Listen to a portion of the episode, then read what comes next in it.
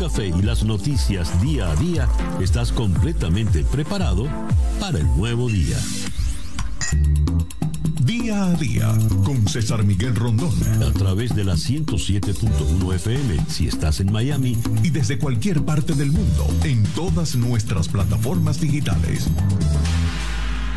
Muy buenos días. Nos amanece ya este lunes 10 de enero del año 2022 y ya han transcurrido siete horas y un minuto de este nuevo día. Es nuestro primer programa del año, así que arrancamos con nuestros deseos, eh, porque este año 2022, el año de los tres dos o de los tres patitos, eh, sea un año venturoso, dichoso y sobre todo con mucha salud para todos nosotros. Los mejores deseos para el 2022. Así que, como decimos popularmente, feliz año. Sintoniza usted día a día. Día a día eh, es una los puede usted sintonizar por tres emisoras en la ciudad de Miami por eh, Mundial 990M, 98.7 FM y Éxito 107.1 FM.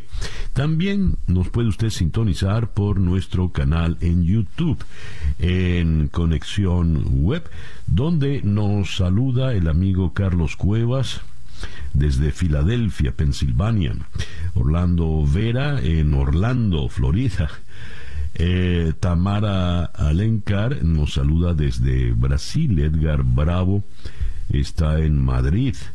Eh, Eric Dilucio está en Santiago de Chile. Tibisay de Los Ángeles Guillén. María Little nos saluda desde la isla de Margarita. Chere Ramos eh, nos saluda desde eh, Caracas y también nos saludan nuestros amigos en el Instagram. Rey David desde México. Jan eh, Belkis Glamour desde Zurich. Peluca Rangel en Venezuela. Víctor Maldonado nos saluda desde Venezuela. Eva Sarolaini Lotito. Eh, muchísimas gracias, queridos amigos. Ellos están en Madrid. Ricardo Carbonel está en Cebucán, Caracas.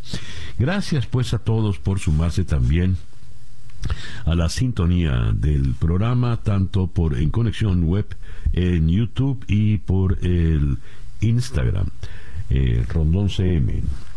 Bien, día a día es una producción de Flor Alicia Anzola para En Conexión Web, con Laura Rodríguez en la producción general, Bernardo Luzardo en la producción informativa, Carlos Márquez en la transmisión de YouTube, Jesús Carreño en la edición y montaje, Daniel Patiño está en los controles y ante el micrófono, quien tiene el gusto de hablarles, César Miguel Rondón. Son las 7 y 4 minutos de la mañana. Calendario lunar. En este momento tenemos a la luna creciente en Aries, allá arriba. La luna de Aries es la luna de la rapidez, de la energía, es la luna para plantearse retos, es la luna para competir, es la luna para tomar decisiones sobre la marcha. Como decíamos, es la luna de Eudomar Santos, aquel que decía, como vaya viniendo, vamos viendo. Y esa luna estará allá arriba hasta las 9 y 47 minutos de la mañana, cuando entonces entrará creciente en Tauro. La luna de Tauro es todo lo contrario de la luna de Aries. La de Aries es una luna de rapidez y de energía. Por ejemplo, es una excelente luna para iniciar una dieta para adelgazar.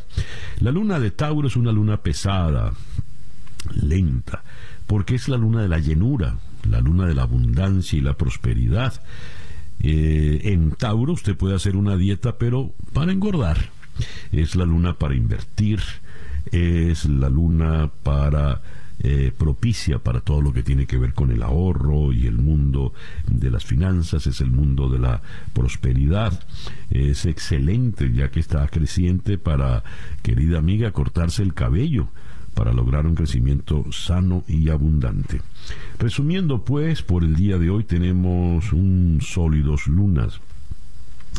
Luna eh, creciente en Aries a partir de las 9 y 47 de la mañana, creciente en Tauro, Sol en Capricornio, cuando nos amanece este lunes 10 de enero del año 2022. Esto es eh, día a día, son las 7 y 6 minutos eh, de la mañana. Y escuchemos ahora el reporte meteorológico en la voz de Alfredo Finale. Muy buenos días, Alfredo. César, muy buenos días para usted y bueno, pues le reitero en estos momentos precisamente ese deseo de, de, un año próspero para todos los que nos acompañan a esta hora de la mañana.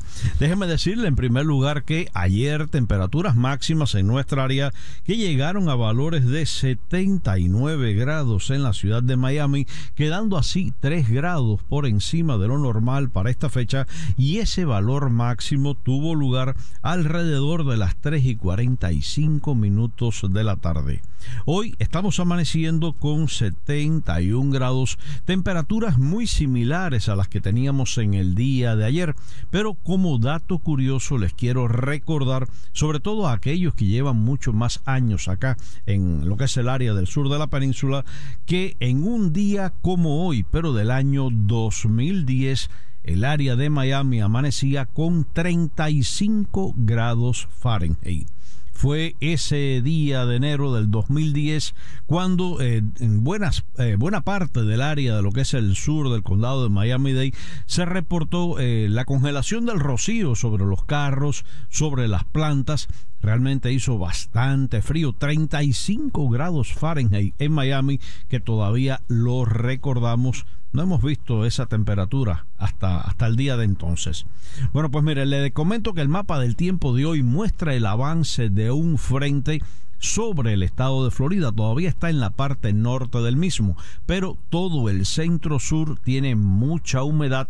De ahí la abundante nubosidad y el potencial de lluvias que se mantiene hoy alrededor de un 50%. Así también estaremos el día de mañana martes, incluso para miércoles jueves, a pesar de que el frente haya cruzado sobre nuestra zona, se queda un poco estacionario al sur de nuestra área garantizando todavía para miércoles jueves alguna lluvia ligera aislada para esos dos días el potencial de precipitaciones alrededor de un 30 a un 40%.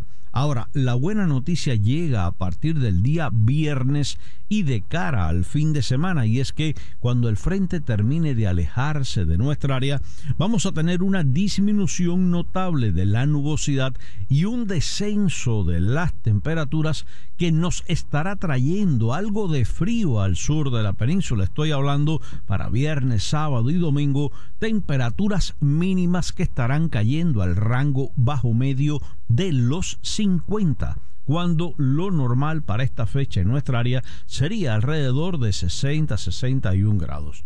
Así que ya lo saben, primero nubosidad, lluvias para hoy, para mañana martes, sobre todo estos dos primeros días, luego un poco más aisladas, mucha precaución en las carreteras y luego algo de frío para nuestra área. Digo frío, el frío de Miami. Bueno, pues en los bajos 50 para el viernes, el sábado y el domingo. Hoy por su parte, máximas temperaturas quedando entre 78 a 80 grados Fahrenheit. Muy buenos días para todos. Muchísimas gracias Alfredo y de verdad mis mejores deseos para ti y toda tu familia en este 2022 y muy buena esa acotación de frío, el frío de Miami, atención, ¿ah? Efectivamente, lo digo así porque realmente ese es el, frío de nosotros, el que podemos disfrutar acá en nuestra área. No vaya a ser que nos estén oyendo en Boston y digan, ah, pero eso no es frío. Muy bien, gracias Alfredo. Alfredo Finales, el meteorólogo de nuestra emisora hermana Actualidad 1040 AM en la ciudad de Miami. Ya son las 7 y 10 minutos de la mañana en día a día. Las noticias de hoy en Estados Unidos. En la ciudad de Ginebra están reunidos el señor Sergei Ryabkov, viceministro ruso de Relaciones Exteriores, y la señora Wendy Sherman, vicesecretaria de Estado de los Estados Unidos. Ambos van con sus nutridos equipos de asesores, llegaron al sitio de reunión, según reporta AP, escoltados por la policía ginebrina, eh, la policía suiza. Eh, el tema a discutir, la muy tensa situación en Ucrania. No hay mayor expectativa para eh, Estados Unidos, según lo que declaró previamente el secretario de Estado Anthony Blinken. Pero en todo caso se van a plantear allí las eh, diversas posibilidades. Ucrania ha solicitado eh, ingresar a la OTAN. Ucrania es una antigua república soviética, capital en Kiev, y, eh, perdón, eh, no, la capital de, Kiev, es capital en Georgia, pero Ucrania eh, ha manifestado su intención de separarse, de ingresar a la OTAN, a la Organización del Tratado del Atlántico Norte. Para Rusia esto es inadmisible porque Rusia considera que las antiguas repúblicas soviéticas en el centro y Asia, eh, son su patio trasero y no deberían formar parte de la OTAN. Y allí viene la amenaza eh, con la acumulación de tropas rusas en la frontera oriental ucraniana. Recordemos el antecedente, años atrás, en la península de Crimea, donde, alentados por Moscú, separatistas eh, eh, quisieron, eh, militantes separatistas quisieron apartar, separar, valga la redundancia, a la península de Ucrania. Pues bien, el presidente Biden ha sido muy firme en el caso de Ucrania y la situación pues empieza a calentarse de manera terrible. Cuando digo calentarse es aproximándose al tema bélico y por ello es es tan importante esta reunión entre los viceministros. Ryabkov por Rusia y Sherman por los Estados Unidos. En, mientras esto ocurre, en la otra ex república soviética, Kazajistán, hay eh, disturbios, eh, hay manifestaciones en contra del gobierno, que es muy pro-Moscú. Y cuando le preguntaron a Ryabkov si en Ginebra discutiría el caso de Kazajistán con la señora Sherman, dijo no, que vamos a discutir con los estadounidenses. Kazajistán es un tema que no les concierne en absoluto, eh, porque es lo que les comentaba, para ellos eso es eh, la zona, el llamado patio trasero, así como por ejemplo, siempre se ha considerado que eh, América Latina es el patio trasero de los Estados Unidos. Otra noticia importante ya en territorio de Estados Unidos, un incendio espantoso en la ciudad de Nueva York, en el Bronx, eh, un incendio que ha dejado un saldo de 19 muertos, entre ellos eh, nueve niños.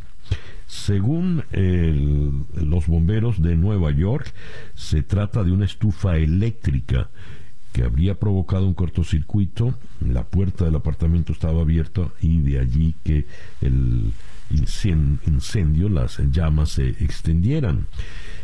Eh, según leo en un despacho de la agencia EFE, el incendio registrado ayer en un edificio de viviendas del Bronx y que dejó al menos 19 víctimas mortales, incluidos nueve niños, tuvo su origen más probable en una estufa eléctrica que prendió fuego, expandiéndose las llamas rápidamente porque la puerta del apartamento quedó abierta. El eh, jefe del Cuerpo de Bomberos de Nueva York, Dan Nigro, dijo en rueda de prensa eh, en el lugar de los hechos que esta es la hipótesis más probable de este incendio el más grave en la historia reciente de Nueva York. Concretamente acá en Florida, hasta el 80% de la población floridiana va a contagiarse de COVID antes de que baje la nueva ola. Un nuevo modelo eh, evidencia que la mayoría de los floridanos ha estado con el segundo mayor promedio de casos en el país en el último mes y que el pasado sábado agregó 69.914 nuevas personas a la lista de contagiados. Eh, si se observa la, cura de, la curva de infección, creemos que hubo un millón de infecciones por día a finales de diciembre y principios de enero, dice la señora Ira Longini de la Universidad de Florida. Hablando del COVID, Estados Unidos supera el umbral de los 60 millones de casos de coronavirus tras sumar 300 mil durante el último día. Eh, y es la información más reciente nos remite a los test rápidos del antígeno que si bien no detectan el Omicron, eh, son eh, bastante efectivos para decir si una persona está contaminada o no. Eh, esto con relación al tema del COVID. A pocos días de haberse cumplido un año del asalto al Capitolio, la agente de la policía del Capitolio, Brianna Kirkland, se ha sumado a la lista de policías que han demandado al expresidente Donald Trump por daños y perjuicios a raíz del asalto que tuvo lugar el 6 de enero del 2021 y en el que murieron cinco personas, según documentos judiciales a los que ha tenido acceso la cadena de televisión CNN. Kirkland señaló que lo sucedido aquella jornada provocó daños físicos y emocionales, incluido un traumatismo craneal durante el asalto al Congreso. Su demanda se suma así a la de casi una decena de agentes que han denunciado al expresidente. Y a propósito del, del asalto del día de ayer, del día 6 de enero, ayer, en la edición dominical, el The New York Times nos traía un dossier muy importante, eh, donde desde diversos puntos de vista se analizaba la trascendencia de ese asalto, la trascendencia histórica, la trascendencia política. El expresidente Jimmy Carter afirmó en, ese, en un artículo firmado por él que la democracia de Estados Unidos está en peligro Mientras que Francis Fukuyama se preguntaba, ¿nos pueden ver todavía como una democracia los demás países de la Tierra?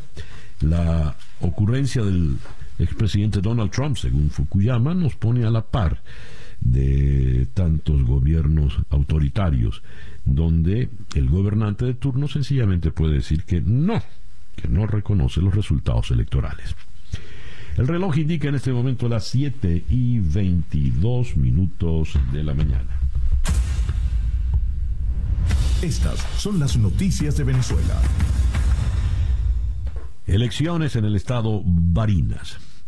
En el pasado mes de noviembre, eh, el Tribunal Supremo de Justicia anuló el resultado electoral donde Superlano, el candidato opositor, se impuso al candidato del chavismo, Argenis Chávez, por una diferencia bastante pequeña. Ordenó entonces eh, unas nuevas elecciones para el 9 de enero. Estas se llevaron ayer y volvió a ganar la oposición, solo que ahora de una manera más contundente. Leo los tweets del periodista Eugenio Martínez, especializado en temas electorales. Sergio Garrido, el candidato opositor de la MUD, eh, 172.497 votos para obtener la gobernación con el 55,36%. Jorge Arriaza, el candidato del chavismo, obtuvo 128.583 votos, lo que representa el 41,27%. Y Claudio Fermín, el tercero en discordia, obtuvo apenas 5.996 votos, el 1,77%. Acota Martínez, el 21 de noviembre, la diferencia que el chavismo se negó a aceptar en Barinas fue de 130 votos, menos de 0,5 puntos porcentuales. En la elección del 9 de enero, la diferencia fue de 49 mil votos, 14 puntos porcentuales. Y la candidatura de Claudio Fermín, el Esquirol, le hizo perder a la Alianza Democrática 38 mil votos. Eh, en la Alianza Democrática obtuvo, el partido este de los enchufados, obtuvo 44 mil votos el 21 de noviembre. Ayer no llegó ni a 6 mil sufragios. El drama del chavismo en Barinas. Después de dos décadas, la dinastía de los Chávez no gobernará este estado. El ex canciller Jorge Arriaza, a pesar de tener todos los recursos del Estado venezolano a su disposición, solo logró obtener 25 mil votos más que Argenis Chávez el 21 de noviembre. Eh, Arriaza reconoció su, su derrota escribió en un tuit, Barinas querida, la información que recibimos de nuestras estructuras del PSUV indican que, aunque aumentamos en votación, no hemos logrado el objetivo. Agradezco de corazón a nuestra heroica militancia, seguiremos protegiendo al pueblo barinés desde todos los espacios. Eh, nuestra heroica militancia, siempre hablan en términos de bélicos en términos de guerra. Eh, no hemos logrado el objetivo, suena a discurso militar y sobre todo es una manera de parafrasear a Hugo Chávez aquel 4 de febrero. El corresponsal extranjero Phil Gunson eh, escribió el eh, candidato del gobierno admite su derrota y esto es un impulso muy importante para aquellos sectores opositores que han incluido la participación electoral en su estrategia. Tengo acá dos opiniones de dos destacados analistas. Uno es Félix Seijas, el director de Delfos. Para la oposición, el trabajo es bastante claro, encontrar una nueva estructura organizativa que permita la participación de distintos movimientos políticos y que además reconozca el valor de las organizaciones civiles y esté dispuesto a aceptarles como un actor independiente. Continúa Seijas, no hay que olvidar que lo sucedido en Barinas es el resultado de un esfuerzo con visión a largo plazo que no termina hoy y que en el camino tendrá retrocesos también. Por ejemplo, la nueva directiva del CNE es uno de esos pequeños logros que van sumando. Y eh, Luis Vicente León ha dicho, eh, hoy perdió en Barinas el chavismo y el abstencionismo. No valió populismo, movilización oficial, desplazamiento militar, control institucional ni ataques eh, virulentos contra quienes querían votar. El voto de más de la mitad de los barinenses mató varios pájaros de un tiro. El voto recupera fuerza como instrumento de lucha política y hasta los líderes que rechazaron la elección del 21 de noviembre terminaron promoviendo el voto. Eso dice eh, Luis Vicente León. Eh, esta noche los barinenses, Venezuela y el mundo están pendientes del anuncio del CNE. Pero una vez que el señor Arriaza reconoce su derrota, queremos anunciar que ganó el pueblo barinés, la fuerza democrática. Eso dijo el nuevo gobernador de Barinas, el opositor Sergio Garrido, quien dijo, eh, quiero decirles que esta victoria es de Dios y del noble pueblo de Barinas, mi Barinas querida, mi Barinas soñada. Cierro la información eh, que viene de Venezuela con esto, esta declaración de Médicos Unidos. Médicos Unidos, la ONG, asegura que solo el 60% de la población venezolana se ha vacunado contra el COVID-19. Y ayer falleció un eh, eh, viejo dirigente importante del Partido Social Cristiano COPEI. Fue el ministro más joven de nuestra historia democrática cuando Rafael Caldera en su primer gobierno lo nombró ministro de Obras Públicas. Me refiero a José Curiel Rodríguez. Pasa su alma y nuestra palabra de condolencia para sus familiares. Son las 7 y 28 minutos de la mañana. Escuchas día a día con César Miguel Rondón. Nuestra ronda de entrevistas del día de hoy la vamos a comenzar en la Ciudad de México con la analista Brenda Estefan. ¿Cómo quedó distribuido el poder político eh, de la izquierda y la derecha en América Latina en el 2021 y qué esperamos con nuevos escenarios electorales para el 2022? ¿Seguirá creciendo la influencia izquierdista? Luego iremos a Caracas para conversar con Andrés Caleca, quien fuera presidente del Consejo Nacional Electoral, para abordar con él el alcance, el significado real de esta victoria opositora en Barinas. Después, acá en Miami, vamos a conversar con el periodista Carlos Chirino, editor eh, político de Univisión. Con él abordaremos el caso del asalto al Capitolio. ¿Qué balance hacemos un año después? ¿Qué impacto real puede tener este asalto con miras al futuro de la democracia en Estados Unidos.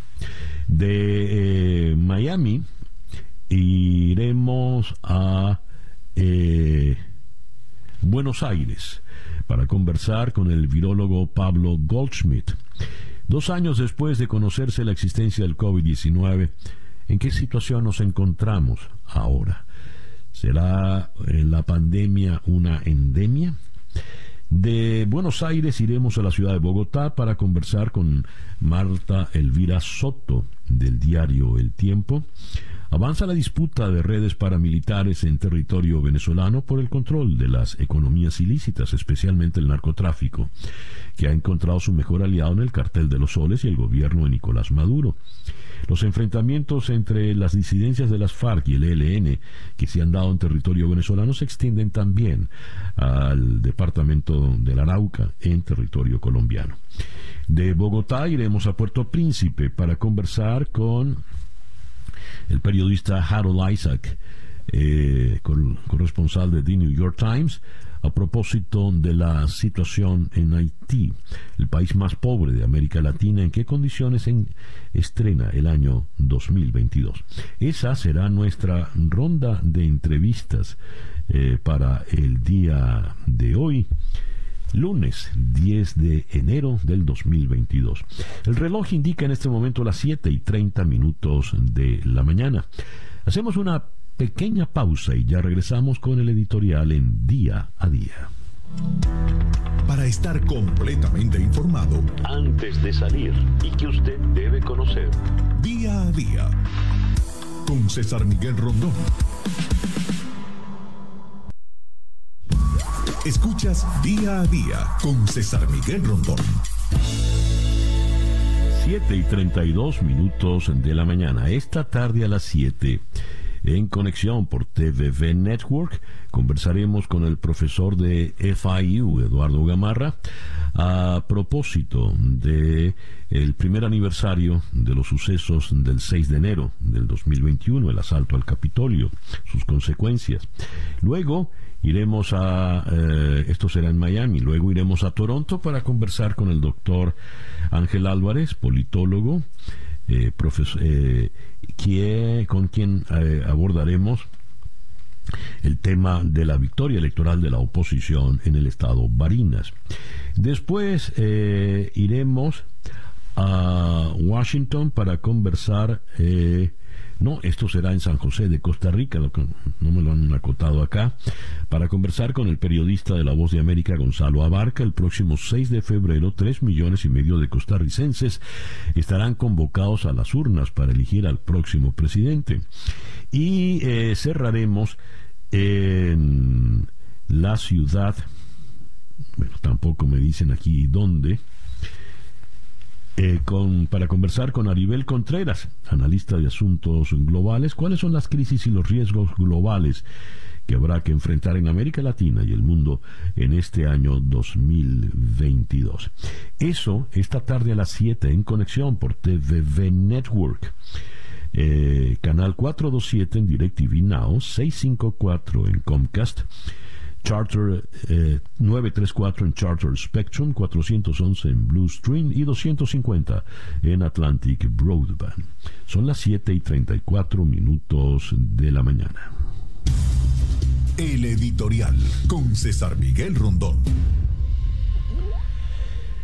los observadores del acontecer político en Venezuela en estos veintitantos años de tragedia chavista han destacado que los verdaderos logros que ha tenido la oposición han sido los logros electorales. Es cierto que el chavismo se las ha arreglado para apelar a las trapisondas que le son habituales, que le son características, a las trampas, entonces, un gobernador opositor gana en determinado estado y en ese determinado estado se nombra lo que ellos llaman un protector, entre comillas, que es el que va a manejar realmente un presupuesto importante. Esto hizo que durante unos cuantos años especialmente a partir del 2014, 2013, 2014, ya con Nicolás Maduro en el poder, importantes sectores de la oposición abandonaran el trabajo electoral, la participación electoral como estrategia opositora. Eso llevó a cada vez fracasos más contundentes. La salida, por ejemplo, manifestaciones callejeras que dejaron un lamentable saldo de jóvenes muertos, jóvenes heridos, lesionados de por vida. Y eso pues no logró absolutamente nada. Leopoldo López se entregó y pasó unos cuantos años de cárcel y siete, ocho años después vemos que la oposición decide volver a la estrategia electoral. Y en esa vuelta a la estrategia electoral se logra precisamente la victoria de ayer en Barinas. Barinas tiene una importancia capital, es el estado de Hugo Chávez, es el estado de los, de los Chávez, el estado que manejaron como su propia hacienda durante 21 años. Y en dos oportunidades el pueblo barinense ha dicho no al oficialismo. Se lo dijo primero el 21 de noviembre a Argenis Chávez y se lo dijo después ayer, 9 de enero, a eh, Jorge Arriaza. No queremos al chavismo y queremos cambio. El himno nacional dice seguir el ejemplo que Caracas dio. Ojalá nuestra dirigencia política opositora aprenda a seguir el ejemplo que ayer Barinas dio. Son las 7 y 37 minutos de la mañana, Capicúa, esto es día a día.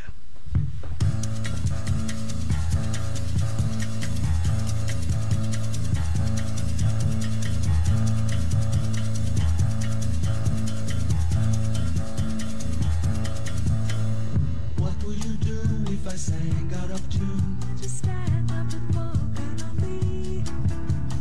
Lend me your ears and I'll sing you a song, and I'll try not to sing out of key. Oh, I get by with your help from my friends. Oh, I get high with your help from my friends. Oh, I'm gonna try with little help from my friends. What do I do when my love is away? do I feel by the end of the day? Are you sad because you're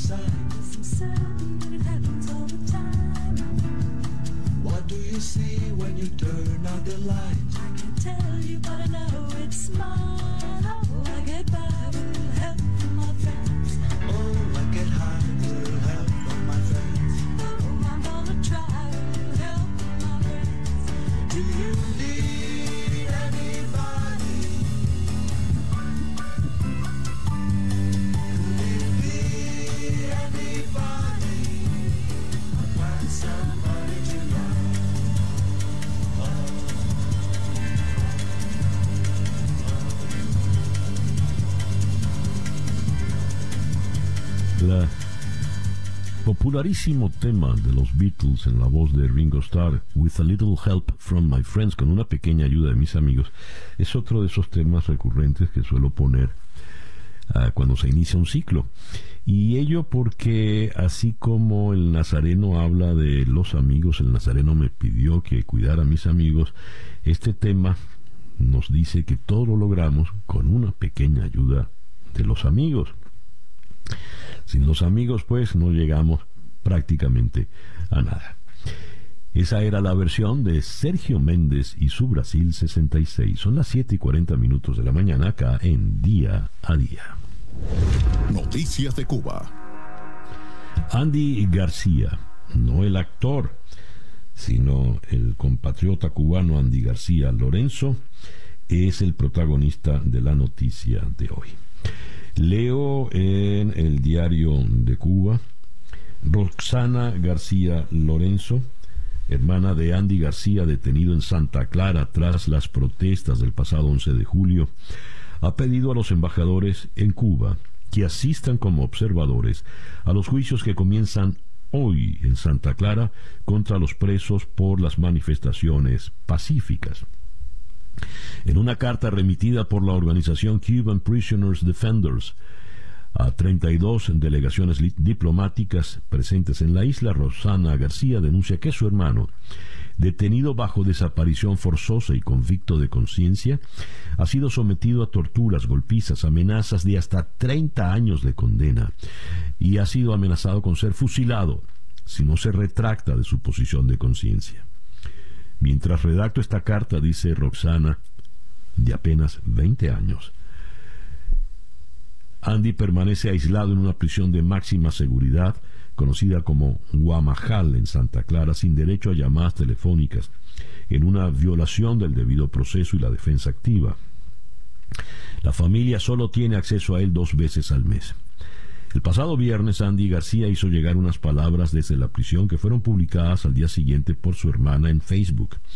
En ellas, el joven reitera su confirmación y compromiso ante esta causa y afirma que sigue estando puesto y que los ideales no se negocian, por lo que continuaré firme pese a lo que tenga que enfrentar acaben de entregar el poder, que es el miedo importado y luego implantado de este comunismo en nuestro pueblo, en nuestra preciosa isla, escribió Andy eh, García Lorenzo.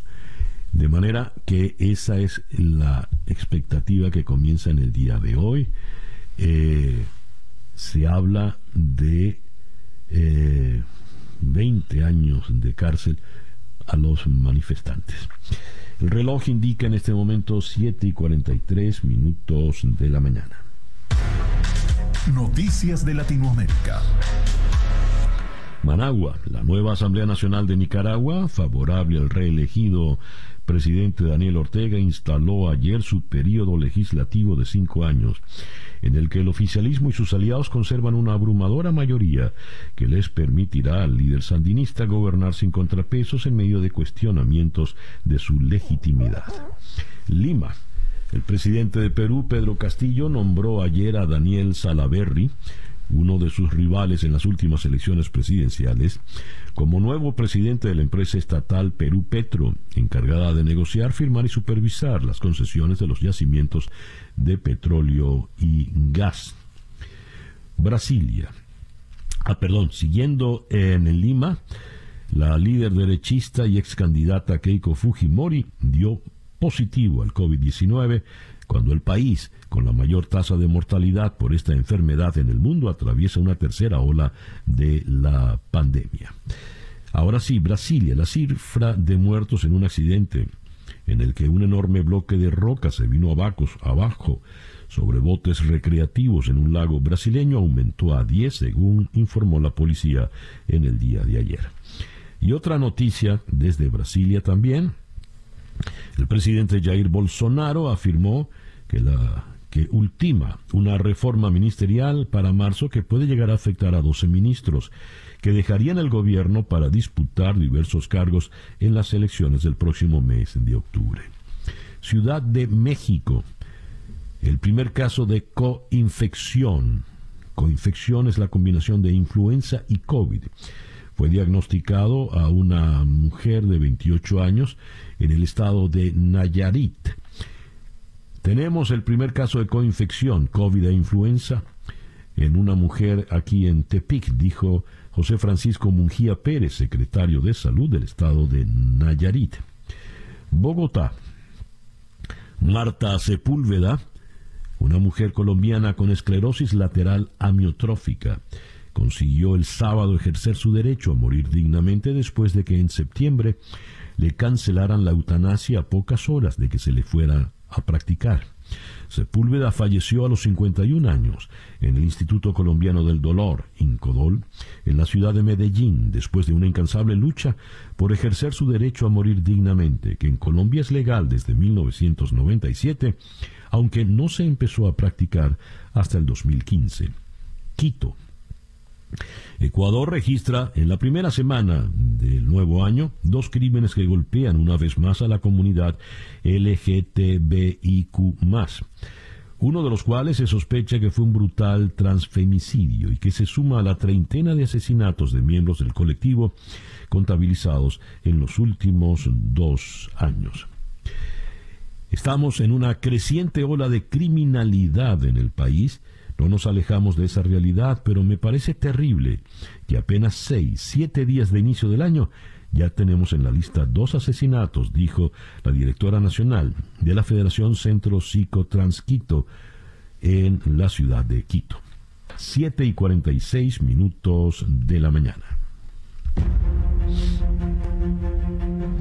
La información del mundo día a día.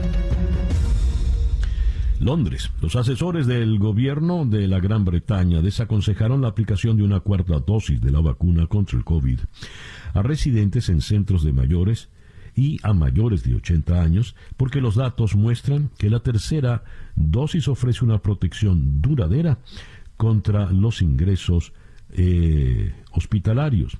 Para la gente de más de 65 años, la protección contra la hospitalización sigue siendo de cerca del 90%. Kabul. El talibán detuvo a un popular profesor universitario crítico declarado de los sucesivos gobiernos en Afganistán, incluyendo a la nueva élite en el poder en Kabul. El profesor Faisullah Halal estaba retenido por la inteligencia talibán, dijo eh, Yabihullah Mujadid en Twitter. El grupo talibán lo acusa de declaraciones sin sentido en redes sociales que estaban provocando a la gente contra el gobierno y jugando con la dignidad de la población. Kazajstán, Astana. Al menos 164 personas han muerto y más de 1.300 han resultado heridas en los violentos disturbios ocurridos en la última semana en Kazajistán, según han confirmado las autoridades del país. El Ministerio de Sanidad kazajo ha anunciado el dato a través de su portal Coronavirus 2020 poco después de que la agencia de noticias rusa Sputnik divulgara la cifra. Tigray, Etiopía. Las organizaciones humanitarias suspendieron su trabajo en el noroeste de la región etíope de Tigray, azotada por la guerra tras un mortífero ataque aéreo contra un campamento de desplazados, según informó Naciones Unidas. Los socios humanitarios han suspendido sus actividades en la zona debido a la continua amenaza de ataques con drones. Siguiendo en el África, Abuya, Nigeria. La ministra de Asuntos Humanitarios de Nigeria, Sadilla Umar Farouk, cifró ayer en más de 200 el número de personas que murieron en varios ataques perpetrados por hombres armados conocidos como bandidos durante la semana que termina en el estado de Sanfra, en el noroeste del país más poblado de África, Bagdad. El nuevo Parlamento de Irak sostuvo su primera sesión el domingo casi tres meses después de que el electorado votó en una elección general cuyos resultados han sido puestos en duda por facciones poderosas respaldadas por Irán. En un reflejo de las tensiones, la reunión estuvo marcada por el desorden y el integrante de mayor edad del Parlamento, quien presidía la sesión, tuvo que ser trasladado a un hospital aparentemente debido al estrés. Y tengo acá los resultados de los globos de oro que se dieron en una circunstancia solitaria, porque no fueron ni los nominados ni tuvo el respaldo de Hollywood. La mejor película de drama, El poder del perro. El mejor actor en una película de drama, Will Smith por King Richard. La mejor actriz en una película de drama, Nicole Kidman por Bean de Ricardo, donde hizo a Lucille Ball. La mejor eh, película mm, musical, West Side Story, la versión de, Spielberg. La mejor actriz en un musical, Rachel Segler en West Side Story. Y el mejor actor en un musical, Andrew Garfield en Tic Tic Boom. La mejor directora, Jane Campion, por El Poder del Perro. 7 y 50 minutos de la mañana. 7 y 54 minutos de la mañana caen día a día. A finales del año, eh, un candidato izquierdista gana en Chile. Antes, un candidato de extrema izquierda había ganado en el Perú. Como se esperaba, con las trampas del caso, Daniel Ortega fue ratificado en Nicaragua. Nicolás Maduro sigue con su gobierno autoritario en Venezuela, igual continúa la dictadura en Cuba. Se espera que Lula vuelva al poder en Brasil y se sospecha que nada puede evitar que Gustavo Petro llegue al poder en Colombia. Agreguemos a esta lista, por ejemplo, el caso de López Obrador en México. ¿Va hacia la izquierda? ¿Se afianza a la izquierda en América Latina? Abordemos este tema con la analista Brenda Estefan en Ciudad de México. Brenda, muy buenos días y mis mejores deseos para ti y tu familia en este nuevo año que iniciamos. César Miguel, muy buenos días y igualmente mis mejores deseos para ti y quienes nos escuchan para este 2022. Brenda, ¿quién le espera a América Latina, políticamente hablando, en este 2022?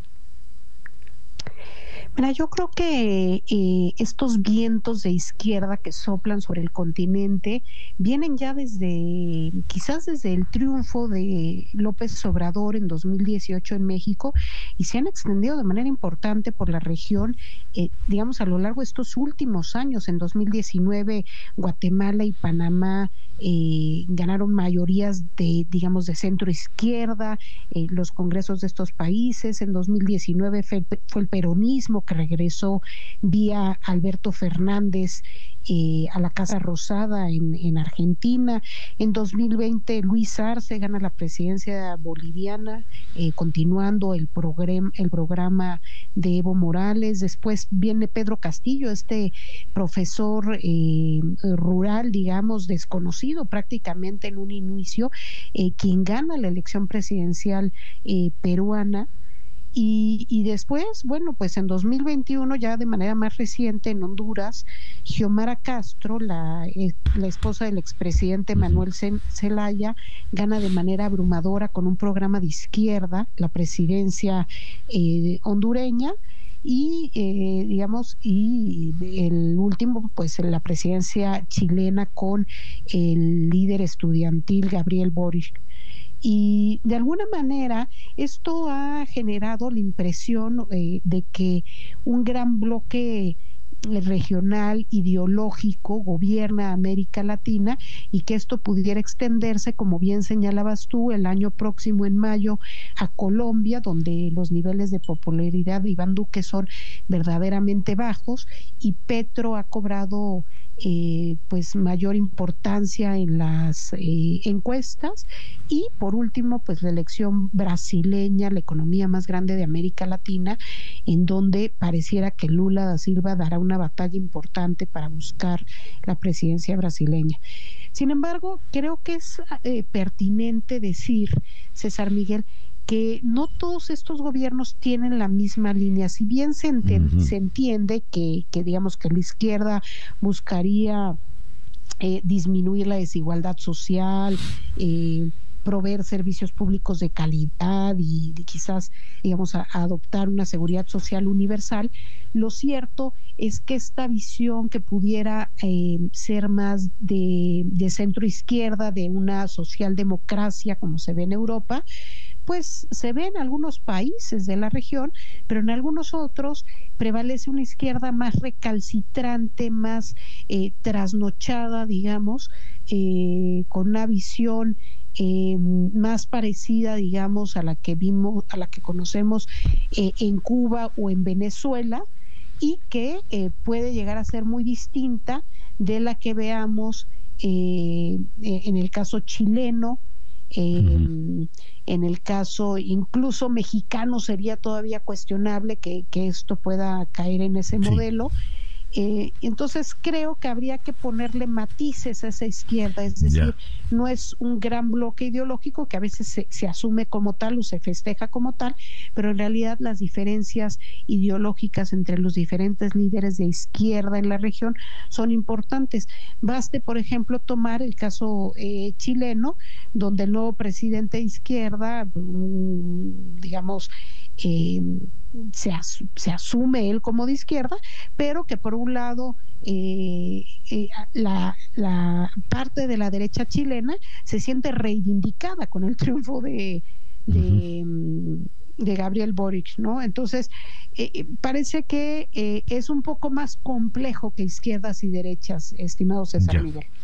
Claro, antes, en los tiempos de Hugo Chávez y su poderosa chequera del Foro de Sao Paulo, eh, se podía hablar de una, de una verdadera eh, eh, cooperativa de gobernantes izquierdistas, porque era Chávez, Correa, Evo Morales, Daniel Ortega, etcétera, etcétera.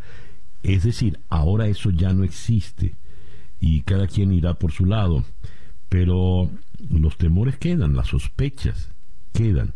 Habrá que ver cómo, cómo se desarrolla esto. En el caso de Colombia, y Gustavo Petro, tan afín a Chávez en el pasado, ¿qué se puede decir? Y eh, ya cuando estamos al, borde de la hora. Pues mira, em, Petro fue alcalde de, Bogotá, los resultados no fueron muy halagadores y, parece que preocupa de manera importante eh, que, que pudiera llegar Petro al poder porque en efecto, como bien señalas, hay una relación más estrecha ideológica, digamos, con, eh, con esa izquierda. Em, digamos que no ha traído resultados a la región, sino por el contrario ha traído eh, mayor daño digamos, hay que partir de la base que América Latina es la región más desigual del planeta y que eso genera caldo de cultivo importante para visiones eh, populistas y que el verdadero antídoto para ello debe ser una visión que desde luego eh, tenga un enfoque social, considere esta realidad, la suma y busque, eh, digamos, atacarla de una mejor manera, pero que no regrese estas visiones que más que solucionar el problema lo han agravado generando una pobreza, este, digamos, generalizada. Pensemos simplemente que hoy América Latina tiene los mayores niveles de pobreza de los últimos 20 años. Si bien en 2020 alguna, algunos países consideraban que podían llegar este, a disminuir la desigualdad y la pobreza, hoy la realidad que azota nuestro continente es la contraria. Tenemos un verdadero caos y una situación compleja para cualquier gobernante, sea de izquierda o de derecha, porque en realidad... Eh, los presupuestos son raquíticos, eh, hay un bajo acceso al crédito público, las deudas son colosales, la inflación es galopante. Entonces, todo esto complica que los programas de gobierno realmente sean eficientes y que esta pobreza que, que lacera la región pueda ser atacada de la mejor manera, César Miguel. Brenda, te agradezco mucho que nos hayas atendido en esta mañana. Gracias. Un gusto haber estado con ustedes. Brenda Estefan, analista internacional desde Ciudad de México. Nos pasamos un poquito, son las 8 y 2 minutos, una pequeña pausa y ya regresamos en día a día. Para estar completamente informado, antes de salir y que usted debe conocer. Día a día, con César Miguel Rondón.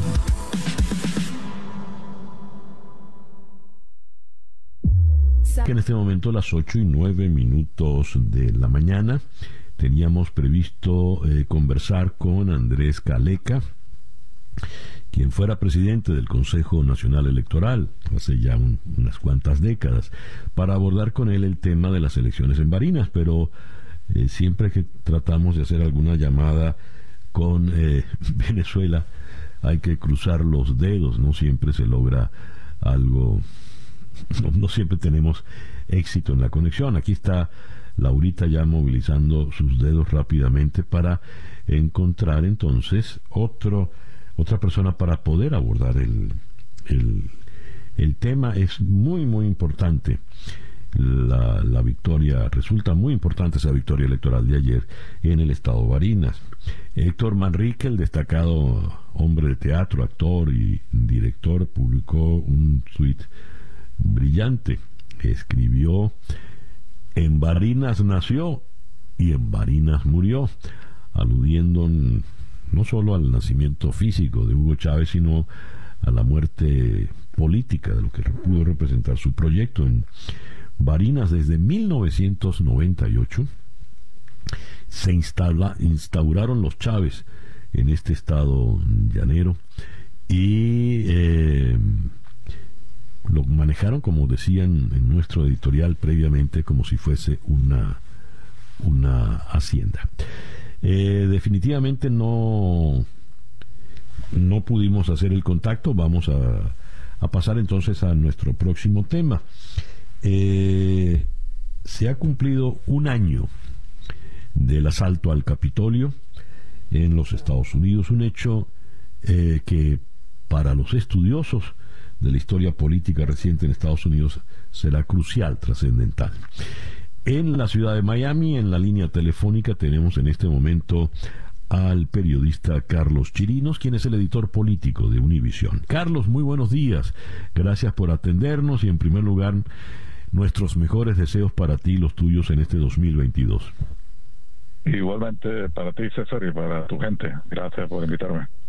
Carlos, eh, a ver, ayer leía un trabajo muy interesante en la, edición dominical del The New York Times, donde tomaban en cuenta cuatro eh, análisis sobre la trascendencia, la verdadera importancia del 4, del 6 de, enero.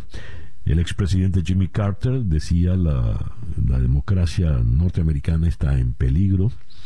Francis Fukuyama se preguntaba, ¿nos podrán seguir viendo igual como una democracia real en, en el resto del mundo? ¿Cómo recordará esto la historia? se preguntaba John Greenspan. ¿Qué ha sido realmente para Estados Unidos ese 6 de enero?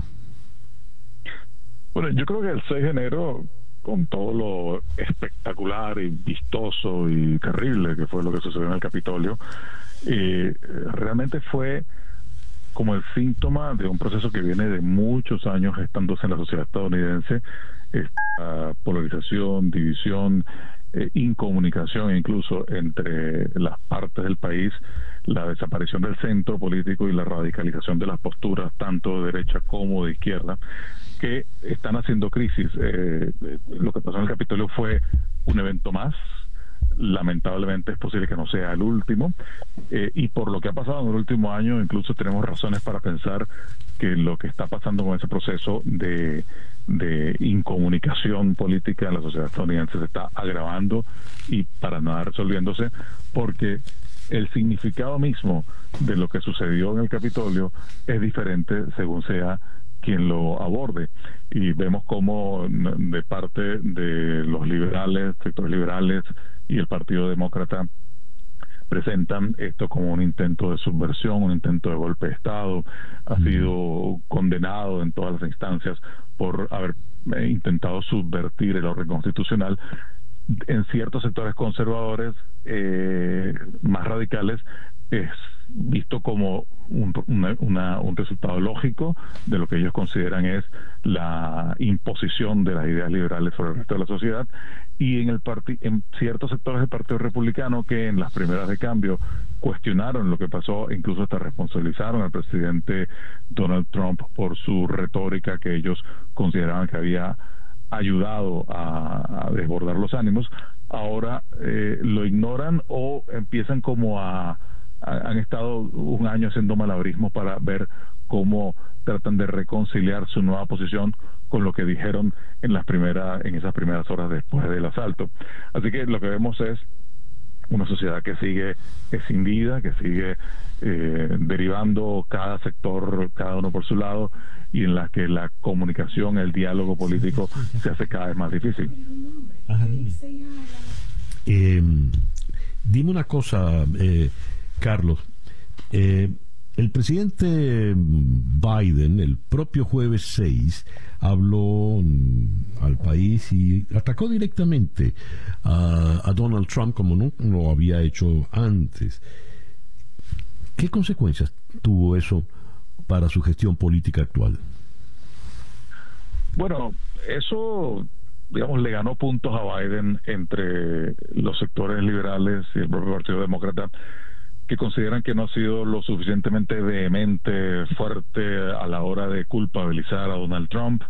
Eh, de hecho, su secretario de Justicia, el fiscal general Merrick Garland, ha sido muy cuestionado, incluso por figuras del Partido Demócrata, por no estar presentando un caso contra Trump, a quien muchos de ellos consideran que es el instigador directo, el responsable último de lo que pasó.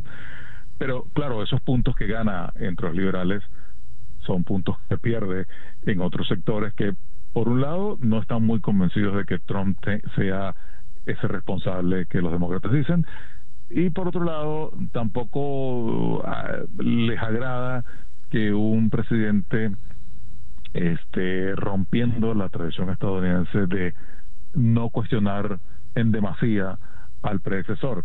Claro que aquí podemos discutir y ver eh, qué fue primero el huevo o la gallina. Eh, Trump ha estado cuestionando a, a, Biden desde el día uno, desde el, momento en que ganó las elecciones, incluso rompiendo también la tradición de que los expresidentes no se meten demasiado en lo que en el día a día de la política. Pero todo esto lo que nos lo que nos dice es que eh, la situación, la tradición política estadounidense es otra, o en todo caso está en proceso, un proceso de cambio bastante traumático. Y yo no creo que el discurso de Biden, eh, con todo lo demente, lo, lo bueno que según los liberales fue, vaya a contribuir en lo absoluto a la, a la, a la normalización de esas relaciones políticas en Estados Unidos. Pero por otro lado, enfrentados con la insurrección, que es como lo llaman eh, desde los sectores liberales, eh, es lógico pensar que no hay eh, maneras como de ponerse de acuerdo con personas que simplemente están tratando de alterar el sistema político. Por eso te digo que esto es un proceso que, lejos de normalizarse, tiende a agravarse y que es posible que veamos cosas bastante duras en los próximos años, meses, años.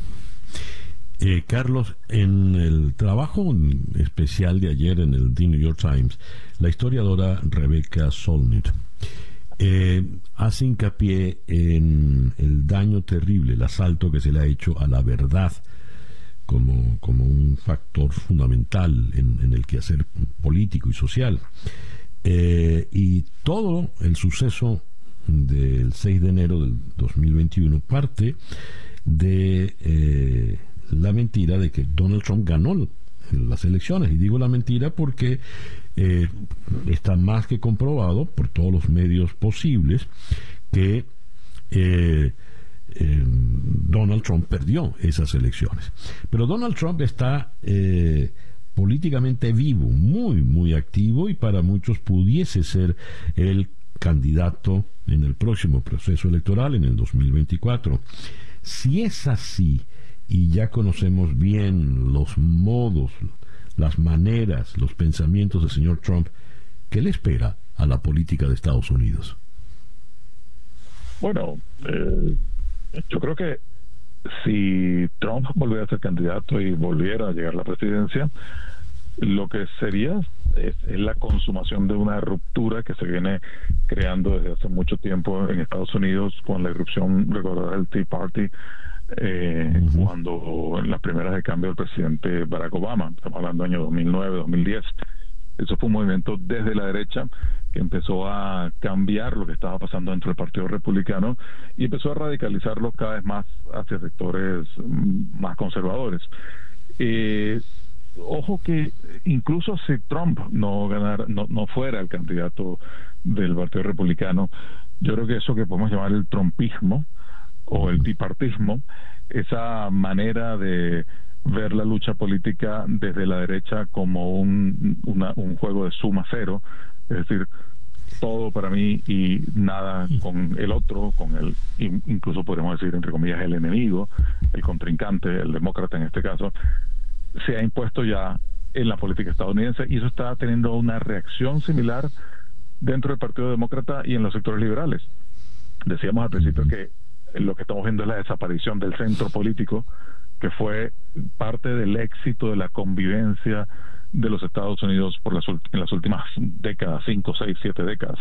Eh, ese centro está desapareciendo y en el Partido Demócrata también están los grupos más radicalizados hacia la izquierda, los más liberales, que también piensan, bueno, eh, uno le echa la culpa al otro, evidentemente los radicales de izquierda dicen los radicales de derecha empezaron, los radicales de derecha dicen los que empezaron esto fueron los radicales de la izquierda. El hecho es que estamos confrontando dos visiones de la sociedad que son irreconciliables y que, eh, salvo un choque frontal que defina una nueva realidad política, es difícil ver cómo se resuelven elecciones. Y lo vemos en el funcionamiento del Congreso, por ejemplo, ¿no? El Congreso en el último año ah, hemos visto una obstrucción total del Partido Republicano con las iniciativas del presidente Biden, a pesar de que muchas de estas iniciativas se parecían a algunas que había propuesto el presidente Trump eh, meses antes y que los demócratas bloquearon también en su momento. O sea, eh, este juego de todo para mí, nada para el otro, eh, en democracia no, no vemos qué, qué solución puede tener, porque justamente la democracia es la negociación y es la conciliación. Ya. Carlos, muchas gracias pues por eh, estos minutos en la mañana de hoy. Como siempre, un gusto, César. Saludos. Saludos. Carlos Chirinos es el editor político de Univisión acá en la ciudad de Miami. 8 y 21 minutos de la mañana en día a día. Son las 8 y 24 minutos de la mañana. Con eh, la victoria de la oposición en Barinas por segunda vez consecutiva. Queda derrotada la abstención como estrategia política en la oposición. Ese es el parecer de Luis Vicente León. En Caracas, en la línea telefónica, está precisamente Luis Vicente. Luis Vicente, muchísimas gracias por atendernos en esta mañana y nuestros mejores deseos para este 2022. Muchas gracias a ti, igualmente para, para ustedes. Luis Vicente, en efecto, ya la oposición enterró la abstención como estrategia política, eh, los apresuramientos, la salida, la, eh, operación Gedeón el 30 de abril, y ahora va de lleno por la vía electoral. Bueno, mira, yo, yo creo que todo esto son procesos de aprendizaje y, hay que verlo eh, en su justa dimensión. Estás aprendiendo, o reaprendiendo, porque en, pasan demasiadas cosas en Marinas que son importantes. La, la primera es obviamente la obvia, que tú cuando logras mover a la población e incrementar la participación ciudadana, ganas. ¿Por qué?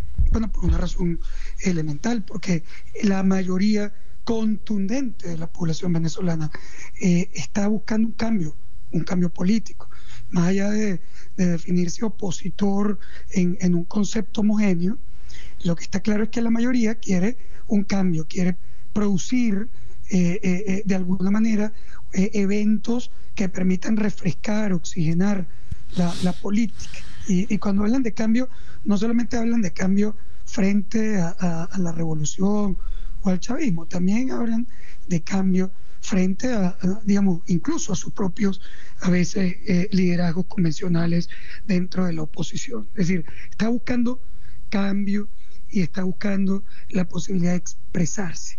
Ahora, cuando tú, obviamente, lo bloqueas, o cuando tú lo desmotivas, o cuando tú eh, colocas sobre la mesa la idea de que votar es malo, colaboracionista, inadecuado, etcétera, tú escondes una parte importante de ese deseo de cambio que no se puede manifestar.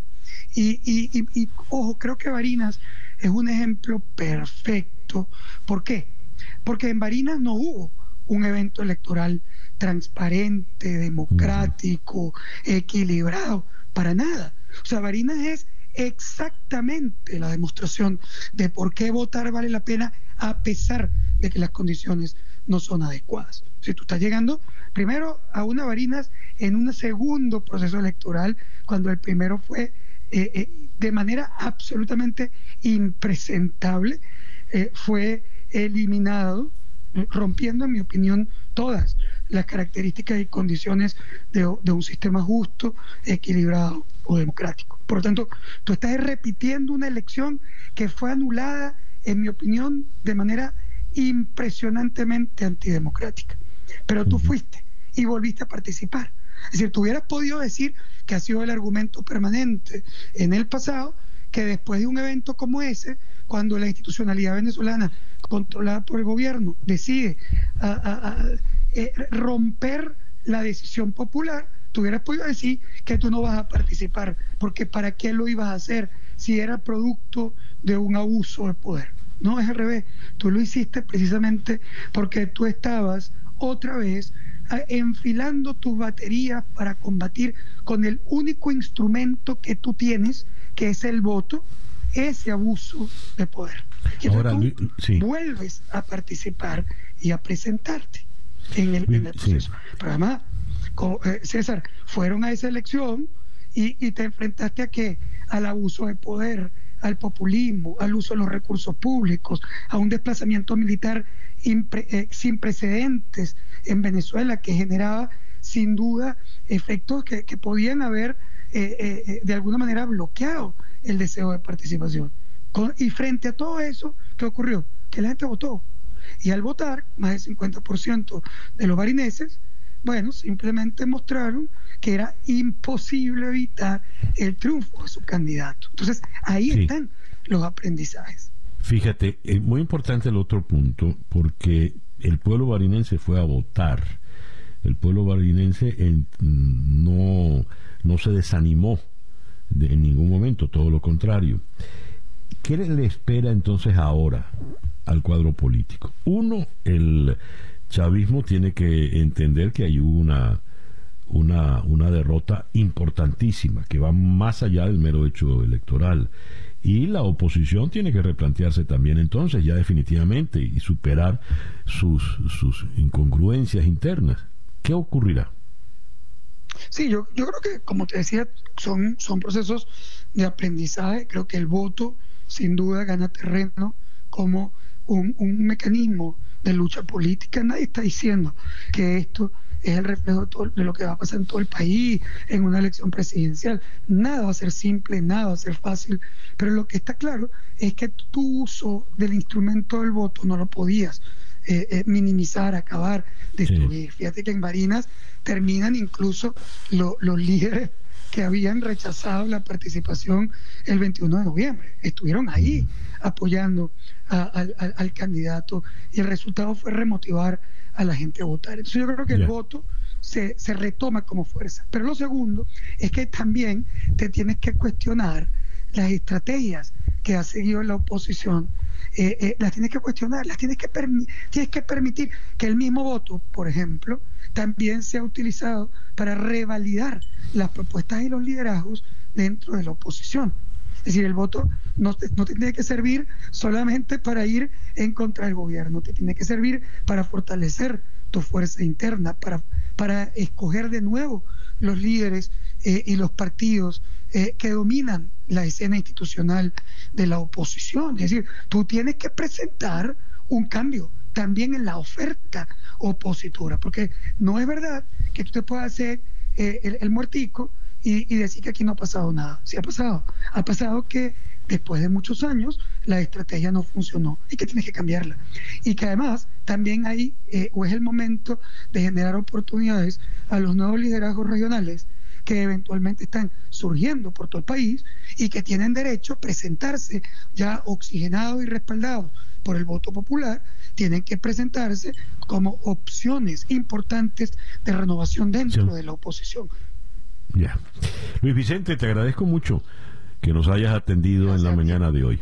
Gracias. Luis Vicente León, presidente de Data Analysis desde la ciudad de Caracas. 8 y 32 minutos de la mañana, una pequeña pausa y ya regresamos en día a día. Para estar completamente informado, antes de salir y que usted debe conocer. Día a día. Con César Miguel Rondón. 8 y 37 minutos de la mañana.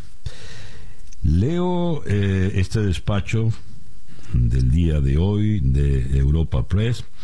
Estados Unidos ha superado la barrera de los 60 millones de casos de coronavirus desde el inicio de la pandemia, tras sumar más de 300.000 durante el último día, según los datos de la Universidad Johns Hopkins en su página web.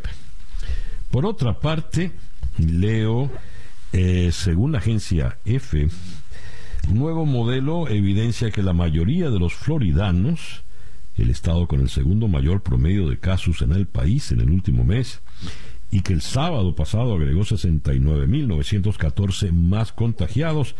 Según esto, se estima que antes de que baje la nueva ola de COVID, hasta el 80% de la población de Florida se verá contagiada de el COVID. Estas cifras tan tan alarmantes y escandalosas, ¿cómo hemos de tomarlas? ¿Qué debemos hacer frente a ellas?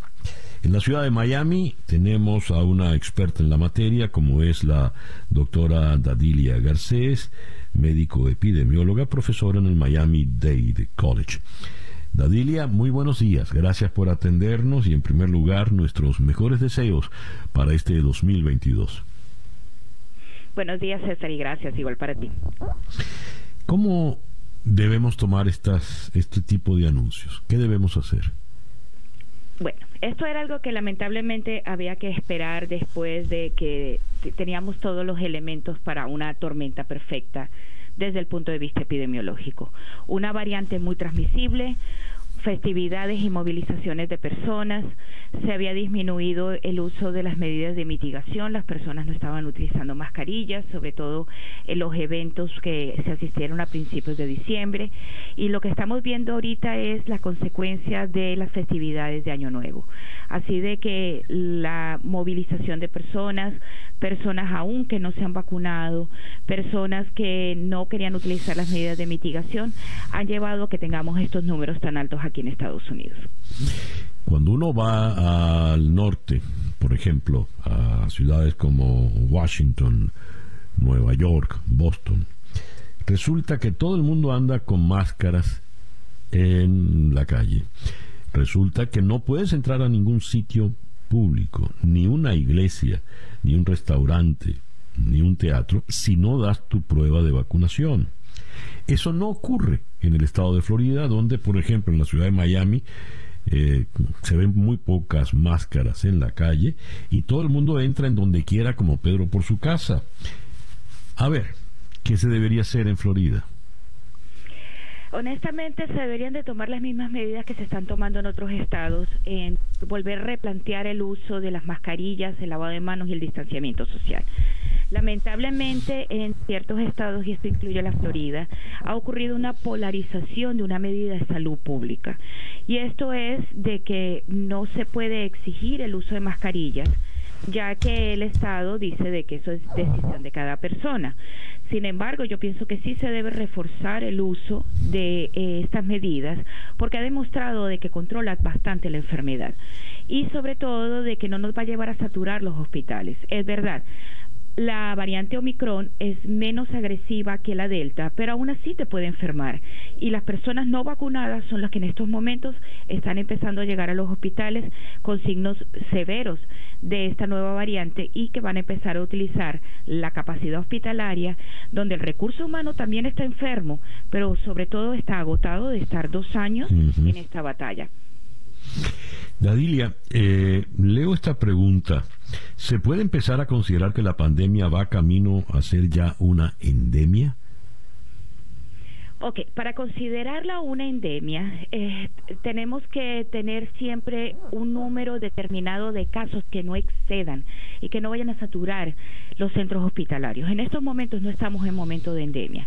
Número uno, lo único que puede declarar de que sea pandemia o haya terminado la pandemia es la Organización Mundial de la Salud, porque es la que dice cuántos países o cuántos continentes eh, realmente han controlado la enfermedad. Probablemente Estados Unidos logremos empezar una endemia, pero este no es el momento exacto. Hasta que los números sean como estamos, eh, los mencionaste al comienzo del programa, que han ido escalando y en algún momento pueden llegar a afectar el sistema hospitalario, no podemos de hablar endemia. Endemia es cuando la enfermedad se presenta en una región determinada con un número que uno puede establecer y decir, bueno, esto es lo que podemos esperar realmente que ocurra. Y el COVID-19 nos ha enseñado de que todavía no estamos en ese punto. A ver, ¿qué nos dices de estas pruebas rápidas que se puede mm, mm, hacer uno mismo, las pruebas de los, de los antígenos? Eh, algunos observan que estas pruebas no detectan al Omicron y sin embargo si sale positivo dicen así va. Pero he leído que en algunos países de Europa han prohibido algunas de estas eh, de estos instrumentos porque sus resultados son muy erráticos. ¿Qué recomiendas, Dadilia? Bueno, eh, como todo en, en, en la vida y en medicina, la calidad de los productos cambia. Son muy pocas las pruebas que realmente, de las rápidas, que sí cumplen los estándares. Sin embargo, ante un pico como el que estamos teniendo ahorita, lo que se recomienda es que te tomes la muestra si aún tienes síntomas, te la vuelvas a tomar dos, tres días después, así haya dado negativo la primera. Porque a veces ocurre que la carga viral no es lo suficientemente alta para poder ser detectada la proteína por la prueba rápida. Y si tienes síntomas, quédate en casa. Aquí el problema pasa a ser los asintomáticos, que probablemente se la hacen, se sienten bien y continúan, pero la recomendación pasaría a ser prácticamente la misma. Si estuviste en contacto con alguien que eres positivo, a los tres días vuélvete a realizar la prueba.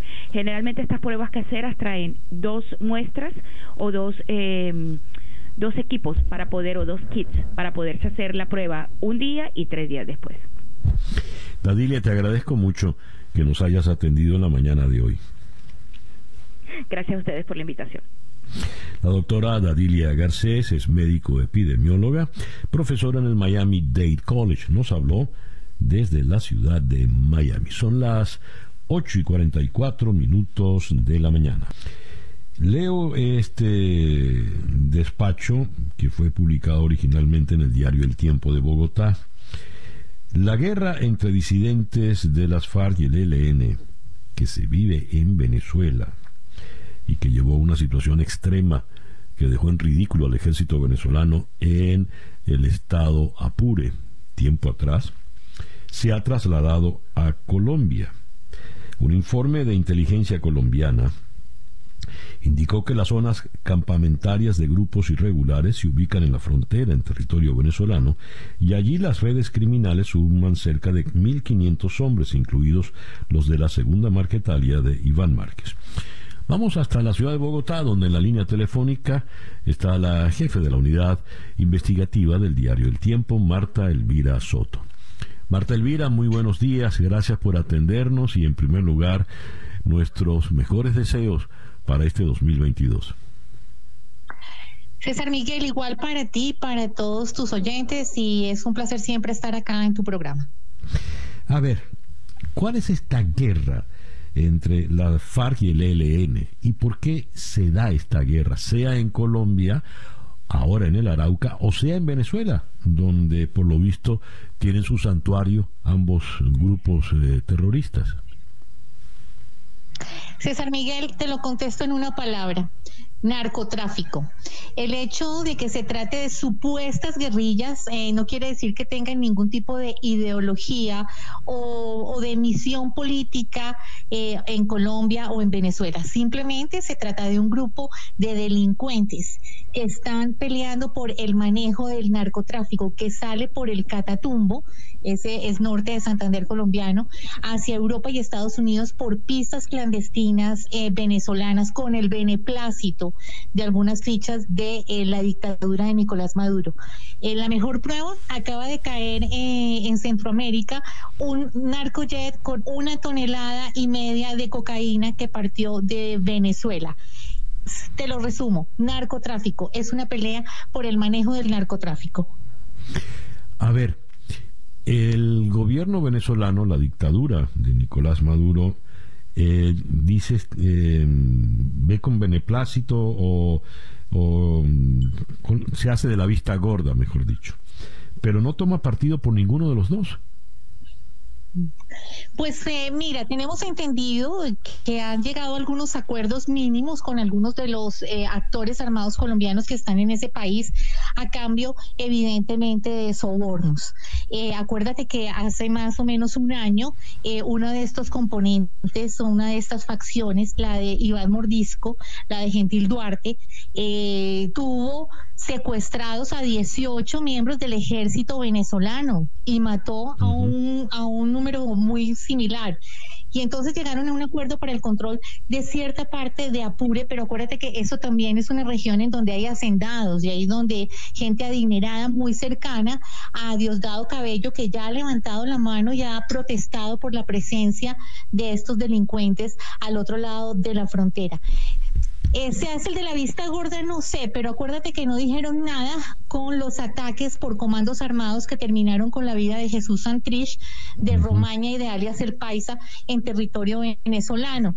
Entonces yo creo que ese eh, silencio también es una manera de decir que no están de acuerdo con esos huéspedes incómodos y violentos que tienen en ese país. La pregunta la hacía porque se ha mencionado con tanta insistencia el cártel de los soles que evidentemente siendo un cártel de generales, y de allí el término soles, eh, es un cártel del gobierno, de la dictadura.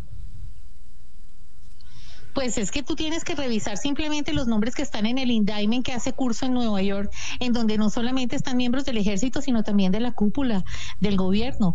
Aquí hay 12 expresiones de complicidad. Una, los que cobran por dejar pasar y otros los que participan activamente en los envíos de droga. Entonces, digamos que en ese aspecto estamos en el peor de los mundos, porque Colombia produciendo grandes cantidades de droga y Venezuela eh, prestando pistas y, zonas campamentarias para que grupos delincuenciales, carteles de las drogas y también guerrilla, que para algunos es exactamente lo mismo, estén haciendo fiestas, sacando partido de esta bonanza cocalera. A ver, en el, en el departamento de Arauca, ¿cuál es la situación actual realmente? Mira, actual y, no tan actual. Ya desde hace varias décadas, Arauca, que está bastante eh, lejos del centro del país, en los límites con Venezuela, está la presencia activa del ELN y de uno de sus frentes más bélicos, eh, que es el Domingo Laín, el que vuela oleoductos, el que extorsiona, el que trafica y allí se metió una disidencia de las FARC. Esto hizo que se produjera el enfrentamiento que terminó con una masacre de más de 24 personas a comienzos del año, porque tradicionalmente el ELN ha hecho presencia en ese sector. Pues te voy a dar un dato para que veas la dimensión del problema. Eh, el actual gobernador está preso y el anterior gobernador también por supuestos vínculos con el ELN por haber supuestamente entregado contratos a esa guerrilla. Entonces, eh, es una región complicada. En este momento tiene a un gobernador encargado haciéndole frente a esa confrontación y abiertamente el ELN salió a decir que tuvo que proceder porque las eh, disidencias de las FARC estaban entrando a su territorio. Esto es un tema bastante complicado para el gobierno colombiano de que el ELN crea que Arauca o por lo menos algunos sectores de ese rico departamento de Colombia eh, sean de su propiedad. Ya. Marta Elvira, muchísimas gracias por atendernos en esta mañana. César Miguel, un placer como siempre, un saludo. Marta Elvira Soto, la jefa de la unidad investigativa del diario El Tiempo, nos habló desde la ciudad de Bogotá. 8 y 54 minutos de la mañana. Día a día con César Miguel Rondón.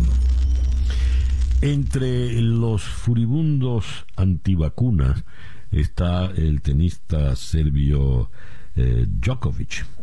Pues Djokovic logró una especie de exención médica para poder ir al eh, abierto de Australia, en la ciudad de Melbourne, donde son muy estrictos con el tema de la vacuna. Al llegar, a este eh, el señor Djokovic, que además le había dado COVID en diciembre, le dijeron, no señor, usted no puede entrar, esa exención no sirve, y entonces estuvo retenido por varios días y eh, sin poder entrenar, ni mucho menos participar en el abierto. Lo cierto es que mm, al día de hoy eh, un juez el juez de apellido Kelly, aquí tengo el, el nombre, eh, Anthony Kelly, ha fallado en favor del tenista en la lucha ante el gobierno local que quería deportarlo por no estar vacunado. Entonces sale ahora en libertad y según esto podrá disputar el abierto de, de Australia. ¿No era más fácil vacunarse? Djokovic. En fin. 8 y 56 minutos de la mañana. Día a día es una producción de Floralicia Anzola para En Conexión Web, con Laura Rodríguez en la producción general, Bernardo Luzardo en la producción informativa, Carlos Márquez en la transmisión de YouTube, Jesús Carreño en la edición y montaje y en los controles Daniel Patiño y ante el micrófono, quien tuvo el gusto de hablarles, César Miguel Rondón.